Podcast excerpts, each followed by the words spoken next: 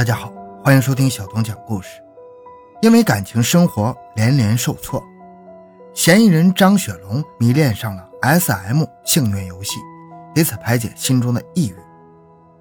因为怀疑游戏伙伴周小姐偷走了自己的钱，他将对方骗到驻地捆绑拘禁。不成想，周小姐逃脱后却反过来敲诈他。随后，他残忍地将周小姐杀害，并分尸弃之河道及垃圾场。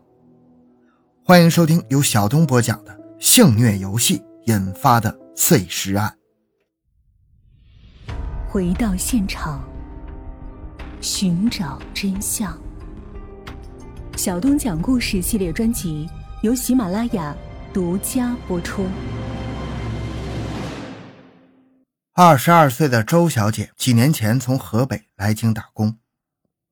二零一零年七月，周小姐的家人忽然发现。无法和他取得联系，在寻觅多天无果之后，家人只能报警。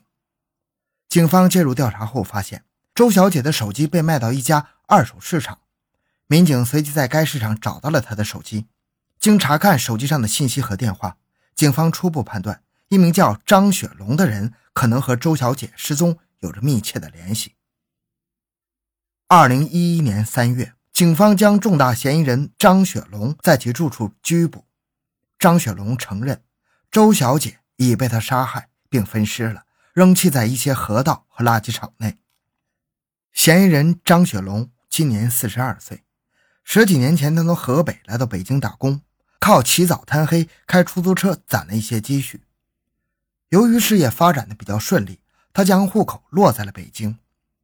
虽然工作一帆风顺。但是张雪龙的感情没有像他的事业那样如意，他有过两次失败的婚姻。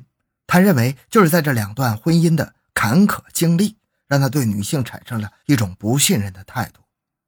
张雪龙和第一任的妻子感情很好，两人结婚后育有一子，但是他并没有珍惜原本幸福的生活。在结婚几年后，他有了外遇，由于第三者怀上了张雪龙的孩子，前妻在失望之余和张雪龙协议离婚。不过，张雪龙的第二段婚姻没有维持多久，在和第二任妻子结婚之后，两人就不断发生矛盾和争吵。久而久之，张雪龙也感到厌倦了。他说：“有时在大年三十我甚至宁愿在街上溜达，也不愿意再回家。”和第二任妻子的矛盾让他觉得生活已经绝望了。张雪龙说：“感情上的压抑让他觉得自己有些心理变态，产生了一种想找人发泄的。”强烈感觉。二零零七年，张雪龙和第二任妻子离婚，两次不成功的婚姻不仅让他没有了房子，还背负了两个孩子的沉重抚养费。为了寻求刺激，张雪龙开始沉迷于网络聊天。他用网名“京 SOK”，每天出没在各个 QQ 群中。二零一零年，他无意中搜到了一个名为 “SM” 的 QQ 群。由于知道 S.M 在英文中就是性虐待的缩写，就直接加了进去。因为看到这个群中有很多人在聊 S.M 的话题，感到好奇的张雪龙也加入到其中。在一次 QQ 群的聊天中，张雪龙认识了一名叫水水的女网友。在聊天中，他询问这位姓周的女网友水水是否愿意提供 S.M 服务，对方同意了他的要求。虽然当时张雪龙已经认识了新的女朋友，但是为了寻求刺激，他还是约出周小姐进行 S.M 游戏。这种暴力的性行为让张雪龙发现自己心中的那些不快，瞬时得到了疏解和发泄。他逐渐开始沉迷其中，不能自拔。甚至如果有一段时间没有约周小姐进行 S.M 性游戏，他就会觉得自己心中这种郁闷无法得到有效的排解。二零一零年一月的一天晚上。张雪龙将周小姐约出来，在其住处发生了关系。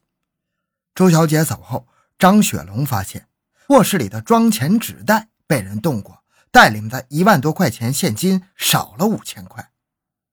而当时房间内只有他和周小姐。此后，他找周小姐询问，却发现联系不上周小姐了。他手机关机，并在网上消失了。张雪龙认定这钱肯定是周小姐偷的。在认定了周小姐偷自己的钱之后，张雪龙开始四处的寻找她。当年的六月二十三日，他终于在网上发现了周小姐。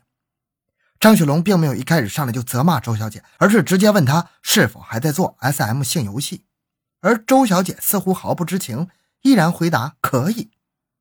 怀恨在心的张雪龙一心想要报复，以玩 SM 为由将周小姐再次约出，然后在自己的家中将她捆绑后扬长而去。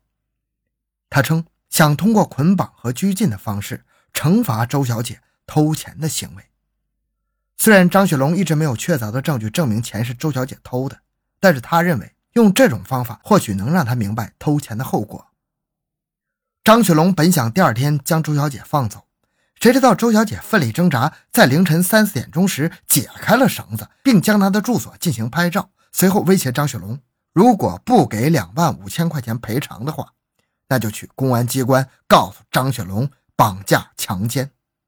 张雪龙知道 S.M 性游戏本身是属于违法行为，如果周小姐真去公安机关报警的话，他百口难辩呢。再加上考虑到自己的女朋友，张雪龙不得不答应了周小姐的要求。但是由于手头没有这么多钱，他就为周小姐写了一张货款欠条。此后，周小姐经常给他打电话索要欠款。同年七月一日，周小姐再次给张雪龙打电话催要欠款，而张雪龙正好赶上当天心情烦闷，于是他将周小姐约到通州区的租住地，并提出要进行一次 SM 游戏之后再将欠款付款给他。虽然周小姐同意了他的要求。但是两人刚来到张雪龙租住的地之后，周小姐就反悔了，并让他马上把欠款付给他，好让他去天津见自己的男朋友。当张雪龙听到周小姐说要拿钱去见男朋友之后，顿时感觉受到了莫大的侮辱，他火冒三丈，对女性的不信任感和过去积压的抑郁瞬间倾泻而出。他抄起家里的棒球棍，对着周小姐的后脑勺猛打了几下，周小姐应声倒地。此后，张雪龙扔下还有一口气的周小姐，跑到路边的棋牌室打起了牌，一直到晚上，他才回到租住地。此时，被害人早已气绝身亡。看到周小姐已经死亡了，他上街买了几把刀，将被害人尸体肢解，然后分别遗弃在通州区的河道和垃圾场中。而周小姐的头则被埋在村里的一个坟地中。十一月三日，警方接到周小姐家人的报案之后，在张雪龙的暂住地将其拘捕。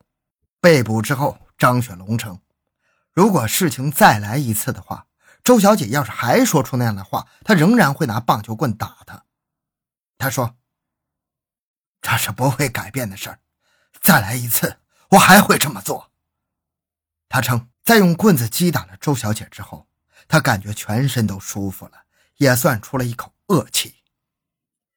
张雪龙在作案之后预料到自己会被抓，但他并没有逃跑，他将周小姐的手机卖到了二手市场。张雪龙向检方承认，在两千零七年和第二任妻子离婚之后，感情生活的不顺利和沉迷于 SM 性游戏，使他已经意识到了自己有点变态了。他说：“最对不起的人。”除了被害人家人之外，还有自己的第一任妻子和现任女朋友。他告诉检察官，在做出如此残忍的行为前，他已经想到事情的发展可能会以他的死刑为结局。事情已经做了，怎么处罚我自己都承担吧。”张雪龙平静地说道。办案检察官说：“起初接触到嫌疑人张雪龙时。”感觉他的面相显得很老实温和，无法让人联想到残酷的杀人凶手，但是他却因为一些纠葛，用非常残忍的手段将周小姐杀害。在事发后，他并没有像一般的杀人犯一样畏罪潜逃，也同样没有自首，而是在暂住地继续生活。检察官分析认为，沉迷 SM 性游戏间接导致了张雪龙走上这条不归路。他的不良情绪通过非正常渠道的倾泻，不仅没有从根本上解决张雪龙的心理问题，反而助长了他在极端问题上的暴力脾气。在怀疑被害人偷走自己的钱之后，他并没有询问或者斥责周小姐，而是以拘禁的方式让被害人自己想明白。这些行为也可以看出，他是一个缺乏沟通能力的人。中国公安大学犯罪心理学专家李玫瑾分析认为。这是一起典型的嫌疑人人格障碍导致最后杀人的案例。从张雪龙几段失败的婚姻中可以看出，他是一个没有责任感的人。这种人往往以自我为中心，不会替身边的人着想，所以他总是强调婚姻的失败给他带来的挫败感，人为放大自己的不幸遭遇，而没想到给身边的人带来的伤害。因为人格障碍，嫌疑人不懂得怎么去爱别人和珍惜自己的感情，才导致婚姻的失败，感情生活的失意也自然而然的成为他堕落的借口。李玫瑾表示。造成这种性格的原因，有可能是嫌疑人童年教育的缺失，或者是因为生长环境复杂所致。这类犯罪嫌疑人往往冷漠、自私，而且多疑，所以张雪龙才会在没有证据的情况下怀疑被害者偷了自己的钱，而当他面临威胁时，极有可能用最残忍和无情的手段进行报复。好了，这期故事讲完了。